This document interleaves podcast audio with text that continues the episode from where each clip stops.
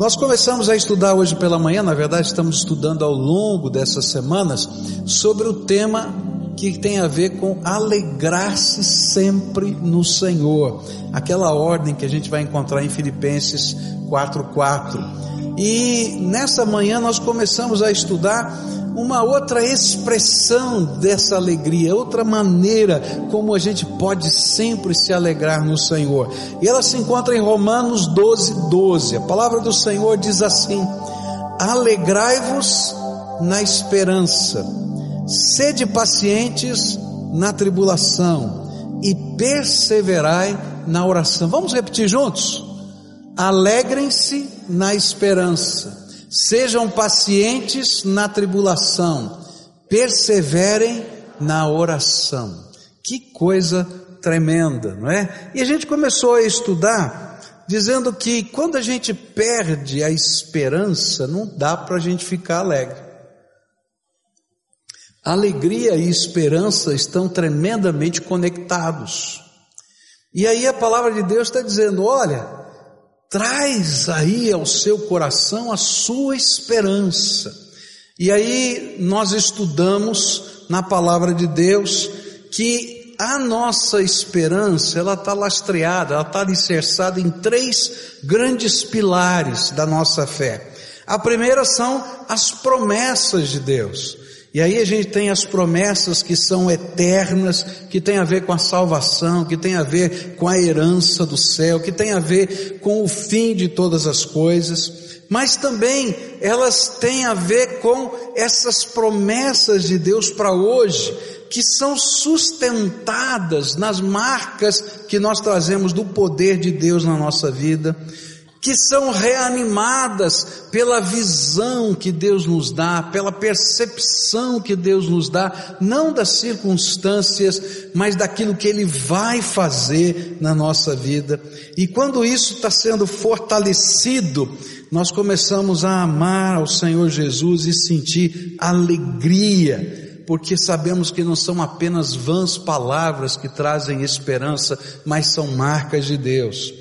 Nós vimos também hoje pela manhã que essa esperança, ela está lastreada nessas visões futuras que Deus nos dá, onde Ele revela a graça dele. E por isso, o segredo da vitória, o segredo da alegria é onde a gente põe os olhos. Se a gente colocar os olhos nas circunstâncias, nas lutas, nos problemas, a gente vai se tornar amargo. Mas se a gente colocar o sonho de Deus no nosso coração, a gente vai sentir a alegria do Senhor. Depois descobrimos que o terceiro pilar é a natureza de Deus. Deus não é homem para mentir. Aquilo que ele fala, ele cumpre. E as promessas dele vão se cumprir na nossa vida. Terminamos hoje pela manhã falando, ó, tome cuidado porque a parábola do semeador, ela nos ensina que quando, não é, a semente de Deus, que não é só o evangelho, mas são os planos de Deus, os propósitos de Deus para a nossa vida, é lançada, logo vem o ladrão, que é Satanás, para roubar essa semente e tirar do nosso coração.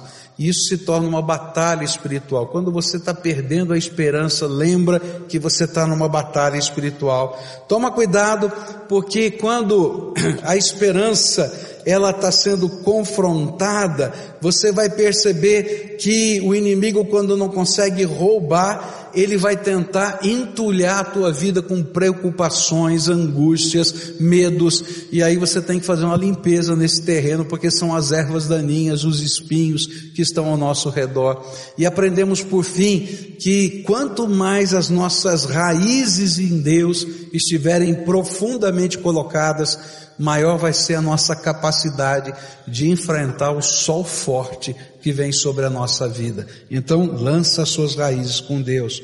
Mas hoje à noite, eu queria continuar o estudo dessas três expressões que o apóstolo Paulo falou. Olha, se você quer viver a alegria, você precisa renovar a esperança. E a pergunta que fica é: como em meio a tanta luta, eu posso me alegrar na esperança. E Paulo nos responde que podemos fazer isso desde que tenhamos paciência na tribulação e perseveremos na oração. E eu queria entender o que significa isso. O que significa ter paciência na tribulação? Essa palavra paciência que aparece aqui, ela pode ser traduzida por várias palavras que nos ajudam a entender, entender o tipo de atitude que o Senhor espera que nós tenhamos. Paciência pode ser traduzida por suportar. Oh, coisa ruim. Não é verdade? Aguenta aí. Suporta. Paciência pode ser traduzida por permanecer firme. Você está lá, fincado na rocha, não importa o peso que esteja lá. Paciência pode significar ou pode ser traduzida por perseverar, aquela atitude do cientista que vai tentar de novo e vai tentar de novo até que ele chegue no seu objetivo, que é descobrir uma nova verdade. Quando a gente olha para essas coisas, tá? A gente vai perceber que todas elas nos dão um indicativo que teremos aflições, apesar de tão grande esperança e suporte da graça e poder que nos envolve. Querido, você é filho de Deus, você é a menina dos olhos do Senhor. A palavra do Senhor diz que os anjos do Senhor se acampam ao seu redor. A palavra do Senhor diz que ele colocou uma muralha de fogo em sua volta. Mas isso não significa que você não vai passar por lutas e provações. Olha só o que Jesus mesmo ensinou em João 16, 33. Tenho-vos dito estas coisas para que em mim tenham, tenhais paz. No mundo tereis tribulações, mas tem de bom ânimo. Eu venci o mundo. Se você quer ser vitorioso, não fuja da luta. Enfrente-a, suporte-a, pois através dela é que a vitória será construída. Eu falei da atitude dos olhos hoje de manhã, que ela vai indicar se nós somos capazes ou não de enfrentar ou de ser vitorioso e de viver alegria em toda circunstância, mas não são só os nossos olhos. A Bíblia vai nos ensinar que a gente vai ter que ter uma têmpera diferente de coragem que vem da fé para viver alegria em todo o tempo. E a ilustração que me vem à mente agora é a atitude que está no coração numa cena da Bíblia. Estão os exércitos de Israel colocados numa colina, o exército dos filisteus na colina do outro lado, e no fundo do vale desce um gigante de mais de três metros de altura, chamado Golias. E ele vai lá com o seu escudeiro e diz assim: Olha, não precisa ter guerra, só precisa ter um homem. Se tiver homem aí do outro lado, desce aqui e luta comigo. Se você ganhar, nós entregamos as armas. Se você perder, vocês entregam as armas. Para que, que a gente vai lutar? Vem para cá. E aí todo mundo olhava para o tamanho do gigante e ninguém tinha coragem de fazer nada, absolutamente nada. Ouviam tudo aquilo e todos os dias se apresentava aquele gigante, em alguns momentos do dia, para fazer esse desafio e o moral da tropa ia caindo cada vez mais. Nossa, difícil demais, complicado demais. Não dá, não aguento mais. O que, que a gente vai fazer? Não tem jeito. E aí aparece um garoto, 17 anos aproximadamente, e ele diz assim: O que vocês estão fazendo aqui? Nós vamos derrubar esse gigante. Deixa comigo. Você imagina aquele bando de soldados treinados, armados, todos preparados para a guerra. Chega um garoto que era pastor de ovelha, trazendo os dez queijos para alimentar os seus irmãos. E ele diz: O que vocês estão fazendo aqui? Nós vamos para a guerra. Eu vou lá, pode deixar que eu vou. Todo mundo diz: oh, moleque, fica quieto. Você é louco. Não vai dar certo. Para com isso. Ele diz: Não, eu vou, pode deixar que eu vou. Ele está desafiando para dizendo que não tem homem aqui, tem, tem um aqui, 17 anos, mas tem, eu vou lá. E aí o irmão dele falou assim: Cala a boca, rapaz, você vai morrer hoje.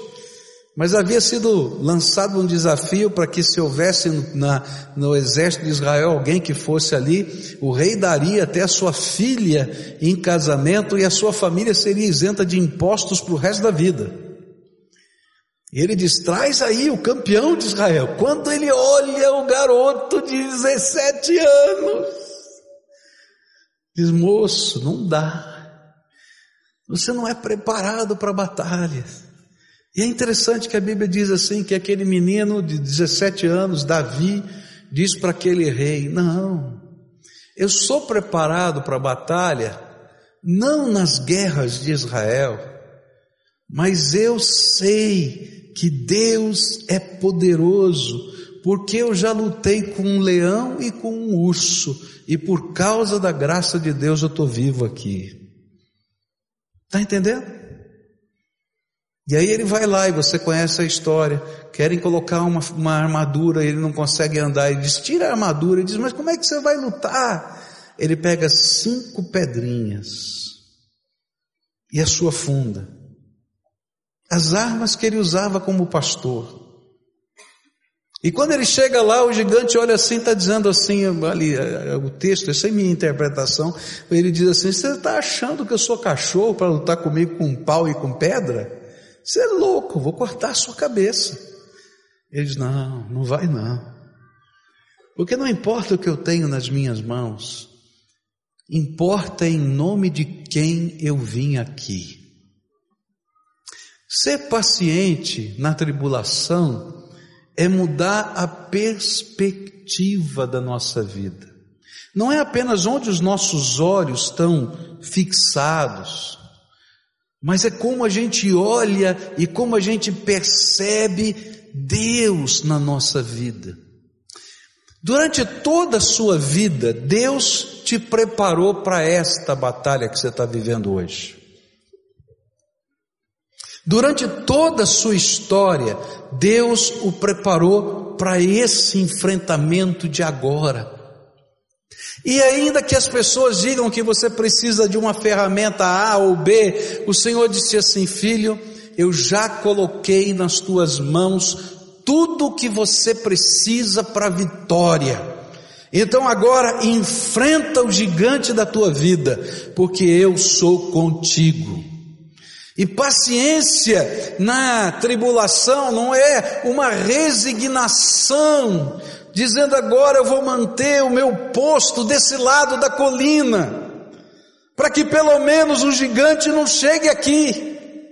Porque, querido, se você quiser apenas manter o seu posto desse lado da colina, o gigante vai invadir o seu lado da colina e você vai bater em retirada. Mas quando a gente tira da alma as marcas de Deus, o poder de Deus, a gente vai ter um tipo de perseverança de atitude que não é, apenas, a, a, não é apenas a complacência, mas é a determinação de saber que Deus é maior do que qualquer gigante ou de qualquer circunstância na nossa vida. E que o plano dele não será frustrado.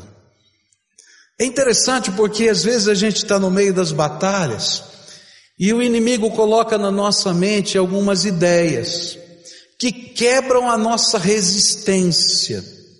E as ideias são mais ou menos assim: ah, se eu tivesse tal coisa, eu enfrentaria.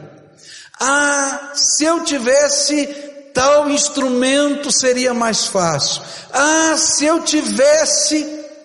Queridos, Deus já colocou na nossa mão tudo que é necessário, porque não são as coisas que nos dão a vitória, é o todo-poderoso Deus que revela a sua glória. E é interessante que naquele texto Davi vai dizer o seguinte: isso vai acontecer para que todos os povos saibam que o Senhor é o Deus Todo-Poderoso. A glória não está na armadura e nem na pedrinha, a glória está no Deus que se revela na nossa fraqueza. Ser paciente na tribulação é ter a perspectiva certa. Não importa o que eu tenho, não importa o tamanho do gigante, Deus já me deu o necessário para que eu possa resistir e vencer. É interessante isso porque resistência é arma de guerra. A Bíblia vai dizer assim: resistir ao diabo e ele fugirá de vós.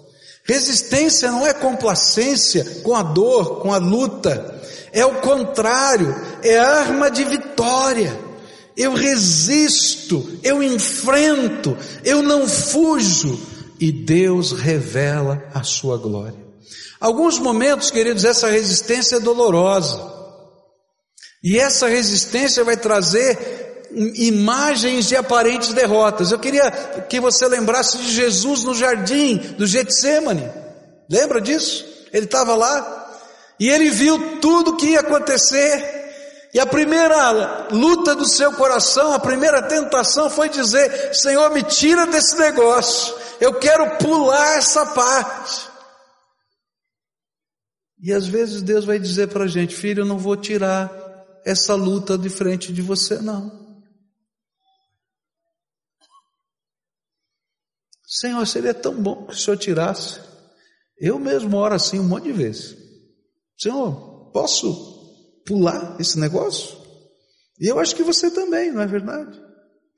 Mas há momentos que Deus diz: não, não dá. E aí a gente vai para a batalha. A gente vai enfrentar a cruz. E às vezes a gente, aos olhos das pessoas, já foi derrotado, porque Jesus morreu na cruz. Mas a batalha não tinha terminado naquele dia, no terceiro dia depois da cruz ele ressuscitou e todo o poder no céu e na terra foi entregue nas mãos dele, até que, os últimos, até que o último inimigo, que é a morte, fosse colocado debaixo dos pés do Senhor. Tudo, tudo. Paciência na tribulação é uma atitude de determinação e perseverança de resistência, de inconformismo que me leva a dar passos de fé como eu nunca antes havia dado. E o interessante é que todo, tudo que é necessário para isso já está nas suas mãos. Não despreze a pedrinha que Deus te deu, porque ela veio de Deus. Não despreze porque o Senhor é por nós. E se Deus é por nós, quem será contra nós? Não importa o tamanho do gigante, mas o que importa é o tamanho do nosso Deus. Aqueles que ficam apenas assistindo o tamanho dos gigantes, eles nunca saem do deserto. Mas aqueles que têm coragem de enfrentar os seus gigantes, ele vai sair do deserto e vai entrar na terra prometida. A vida de alegria, a vida de esperança, é aquela que permanece firme na sua fé inabalável, na certeza da sua esperança no Deus que é fiel, mesmo quando somos lançados nas fornalhas ardentes da vida. E aí, lá dentro da fornalha, a gente vai ver o anjo do Senhor caminhando conosco. Lembra de, dos amigos de Daniel, Sadraque, Mesaque e Abidinego? Eu acho que na hora que eles chegaram perto da fornalha, a fornalha estava tão quente que os soldados morreram queimados antes deles. Quando eles estavam chegando perto da fornalha, eu não sei, não está escrito na Bíblia isso, mas eu acho que eles tiveram que ser arrastados, o pezinho deles ficou paradinho não é? Porque eu fico imaginando, né? Se alguém está me levando para a fornalha, eu vou ficar quietinho, que cara que me empurre, né? E se eles estivessem caminhando, eles não teriam sido não teriam morrido queimados os soldados. Eu acho que eles arrastaram lá. Disse, Senhor, se eu puder retardar a fornalha, eu estou aqui. E você também, e eu também, e eles também. Mas há momentos que Deus não nos poupa das fornalhas. E a gente vai descer à fornalha da aflição. E lá na fornalha da aflição é que vai acontecer o grande milagre. Porque enquanto eles estavam lá, o anjo do Senhor caminhava com eles naquele lugar. E é incrível, porque quando o rei vê o quarto homem caminhando com eles, diz: Vocês estão vivos, eles estão andando lá. Os soldados morreram queimados, eles estão andando, estão conversando. E eles saiam daí, venham aqui. E eles saem. E o rei fica surpreso porque a roupa deles, eu acho tremendo os detalhes, a roupa deles não tinha nem cheiro de fumaça, não é que não queimou, não tinha nem cheiro de fumaça. Ser perseverante, ser paciente na tribulação, é saber que Deus nem sempre vai nos poupar das fornalhas ardentes, mas que nunca nós estaremos sozinhos naquele lugar e que o dia da promessa de Deus vai se cumprir. Perseverar no meio da aflição é fincar os pés e dizer: Eu sei em quem tenho crido e não vou fugir das batalhas que tenho na minha frente. Não é uma atitude fácil. Não é fácil. Mas é alguma coisa que faz diferença na nossa vida. Algumas vezes na minha vida eu já tentei fugir de batalhas, de todos os tipos que você pode imaginar. E eu me lembro de uma delas que eu falei: Senhor, deixa eu ir embora, eu quero ir embora daqui, não quero mais ficar. E o Senhor falou para mim: Não, se quiser ir, vai sozinho. Eu falei: Sozinho eu não quero ir, então fica, não mandei você sair. Algumas semanas atrás eu estava muito abatido, estava chateado, estava bravo, estava triste. E aí eu falei assim: Deus, eu vou pedir uma licença. O senhor me autoriza a tirar férias? Porque o meu patrão é ele, né? Então eu vou pedir para o meu patrão, né? Deixa eu tirar férias. Falei, poxa vida, eu já tenho direito a férias, eu tenho férias adquiridas, né? Eu falei, eu vou tirar férias. Até falei para a equipe, olha, acho que eu vou tirar uns 20 dias, eu estou meio ruim, estou meio chateado, eu vou dar uma, uma saída, tal. Aí eu fui orar. Falei, Deus, ó, estou querendo tirar férias, o senhor deixa eu tirar férias? Ele falou, não. E eu fiquei bravo, falei, Deus, mas nem férias o senhor deixa eu tirar? Que negócio é esse? Eu acho que eu vou entrar no sindicato dos pastores para conversar aí com o senhor. Olha como é que pode e tal. Mas graças a Deus que eu não tirei férias, porque naquela semana seguinte, aquele domingo, aconteceu o milagre da televisão. E quando aconteceu no domingo de manhã, eu passei e falei para toda a equipe pastoral que eu passei aquela semana como quem estava andando em luz. Falei, Senhor, Parecia que estava tão difícil, tão complicado, nada estava funcionando, a gente não conseguiu gravar, aconteceu isso, aconteceu aquilo. Eu queria ir embora, queria sumir, queria desaparecer, mas o Senhor teve lá conosco e desceu a fornalha e fez os seus milagres. Queridos, eu sou tentado e você é tentado a fugir das nossas aflições, fazer parte, isso faz parte da nossa natureza. Mas vai haver momentos que Deus vai dizer: não, filho, você vai ter que atravessar esse vale. Você vai ter que enfrentar o gigante. Você vai ter que descer a fornalha. Mas você não vai estar sozinho. Nós cantamos isso agora há pouco, não foi? Você não vai estar. Deus vai estar com você. Ele tem planos e propósitos. E aquilo que, que a palavra está dizendo é que a nossa esperança e a nossa alegria são confirmadas quando a gente aprende a ser paciente na tribulação. A gente enfrentar com coragem os gigantes que estão à nossa frente. 2 Coríntios 4, verso 7 diz assim: Temos, porém, esse tesouro em vasos de barro, para que a excelência do poder seja de Deus e não da nossa parte. Em tudo somos atribulados, mas não angustiados, perplexos, mas não desesperados, perseguidos, mas não desamparados, abatidos, mas não destruídos, trazendo sempre no corpo o morrer de Jesus, para que também a vida de Jesus se manifeste em nossos corpos. Pois nós que vivemos estamos sempre entregues à morte por amor de Jesus, para que também a vida de Jesus se manifeste em nossa carne mortal. Lutas e aflições existem, mas elas não podem derrotar nossa esperança, nossa fé, e disso vem a nossa coragem. Um pregador do passado, Tozer, escreveu: Parte do milagre da graça é que vasos quebrados podem ser totalmente restaurados com maior capacidade do que antes, simplesmente porque o servo de Deus não pode ser destruído. Se você é um vaso quebrado, e às vezes a gente se sente não um vaso quebrado, só caquinho no chão, não é verdade? Então eu quero dizer para você, Deus não terminou a sua obra na minha vida e na sua vida. Segunda coisa que Paulo vai falar é que a gente precisa ter paciência na tribulação e precisa perseverar na oração. Como viver alegria na esperança e firmeza na tribulação sem uma vida de oração inabalável? Eu quero dizer para você que é impossível. É impossível a gente viver alegria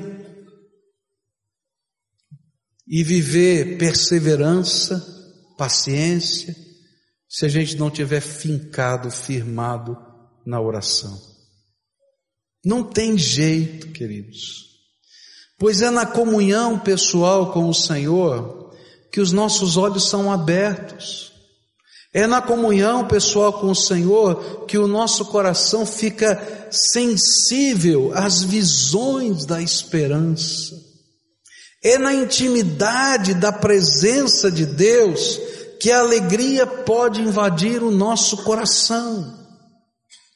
É interessante como, como Deus faz. Há coisas que são inexplicáveis, queridos. Não dá para entender.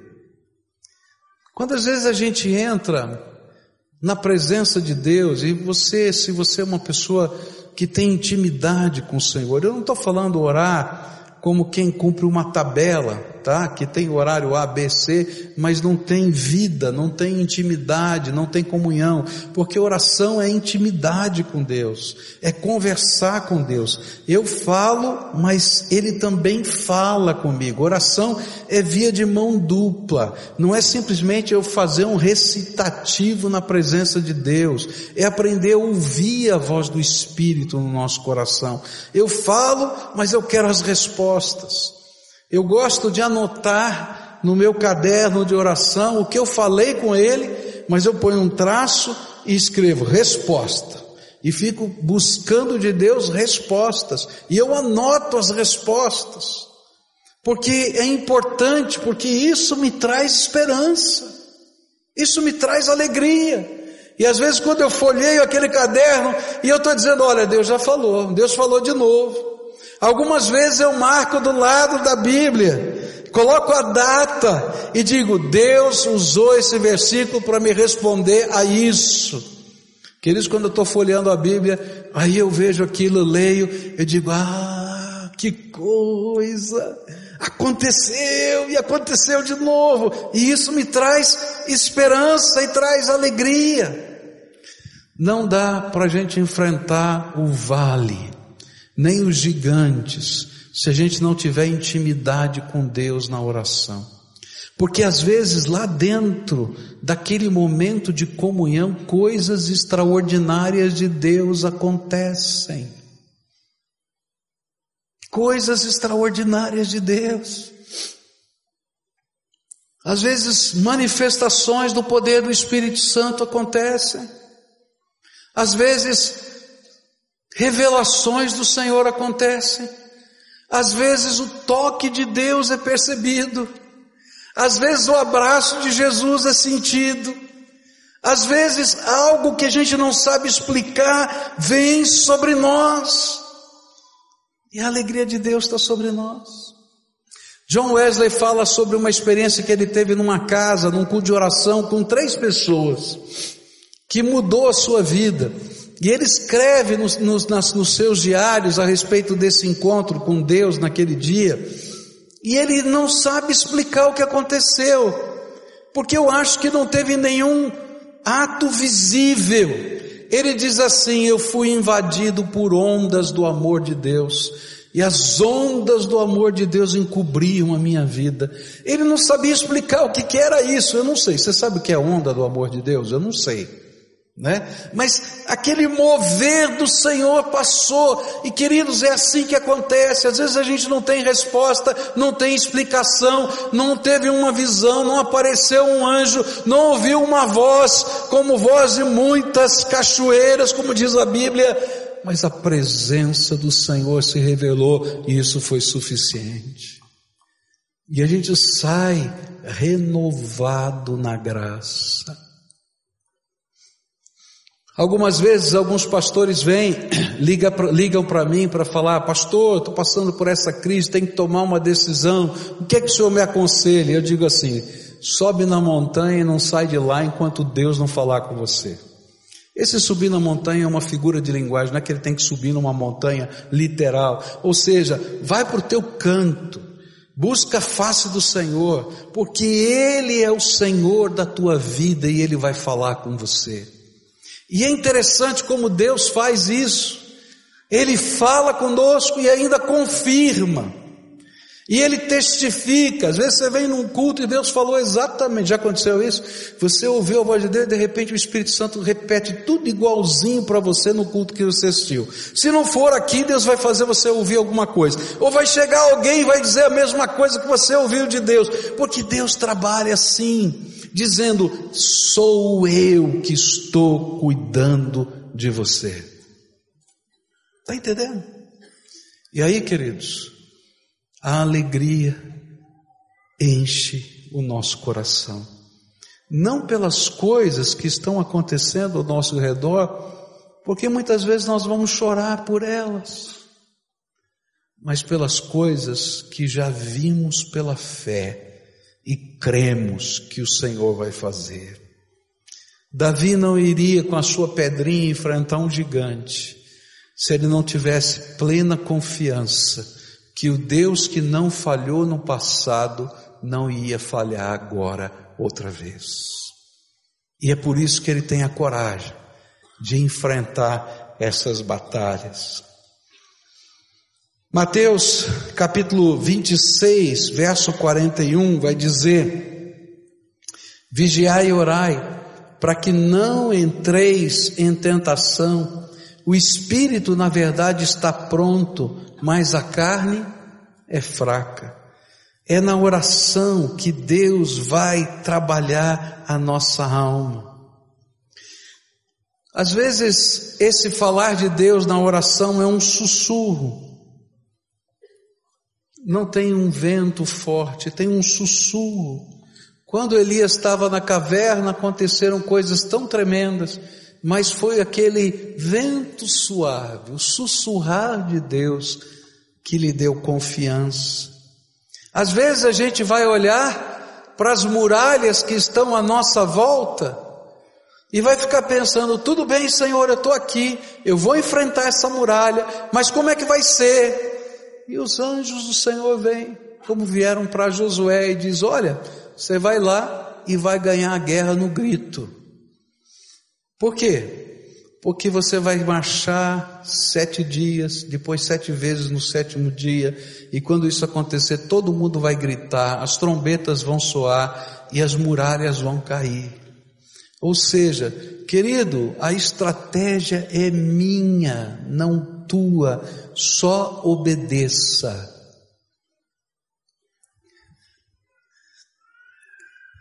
Perseverar na oração é estar disposto a obedecer os comandos de Deus, por mais malucos que sejam.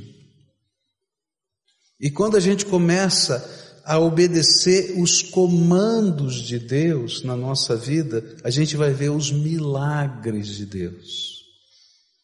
Essa semana mesmo, Eu estava ouvindo um testemunho de alguém que, tocado pela palavra de Deus, colocou em prática uma questão que era importante na sua vida, mas que ele não tinha coragem.